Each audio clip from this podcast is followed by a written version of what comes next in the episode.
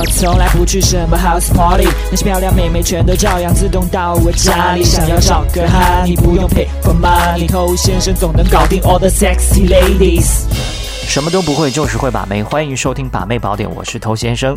很多兄弟已经听了很多的节目，甚至呢从网上也学习了很多所谓的泡妞技巧，但是他碰到妹子呢，依然会做很多他已经知道是错误的事情。这是一种什么情形呢？情不自禁，就是说很多的这种固有观念，包括他长期以来的屌丝的行为模式，已经深入到他的骨子里了。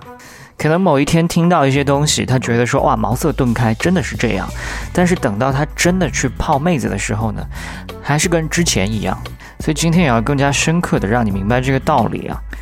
大部分你会犯的错误，它的根源都来源于一个，就是在你的心目当中，你觉得妹子是要高于你的。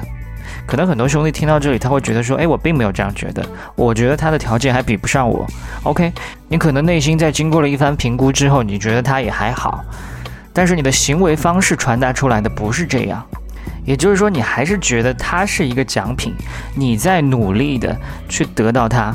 我们来看大部分妹子是怎么玩这个游戏的，他们认为自己是奖品，你要来追我，我要选一个靠谱的、优秀的，我才会答应他。那你要是遵守了这个规则呢，就会跟我们刚才讲的一样，把它当做稀缺资源，用尽自己的浑身解数，最后让他满意。这个我们之前已经讲过了，不要去追妹子。那除了不要追妹子以外，你应该怎么做呢？你应该向妹子学习，把你看成这段关系当中的奖品。谁是奖品？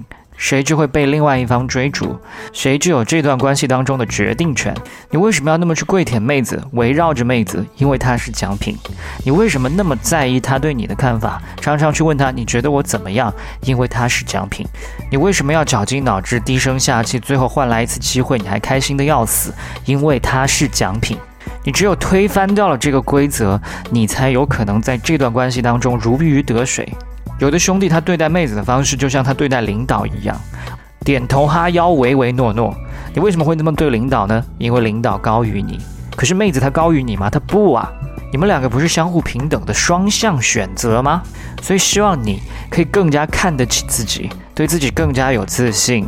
你不是一个很随便的人，你不是任何妹子来跟你献殷勤你都会考虑的人。这个妹子她真正能符合你的标准，能够打动你，你才会考虑接受这一段感情，这才是奖品。当然，这个需要你去认识妹子，OK？你不能现在一个妹子都没有，天天坐在家里面空想这一切，你的这个奖品是没有人会来争取的。那么，当你的内心真正的具备了这样的一套思维之后呢，你的一言一行都会传递出你的奖品性。那么，你之前的很多屌丝行为，它就不复存在。妹子她也会更加珍惜和你之间相处的机会，她也有更大的可能想要来达到你的标准。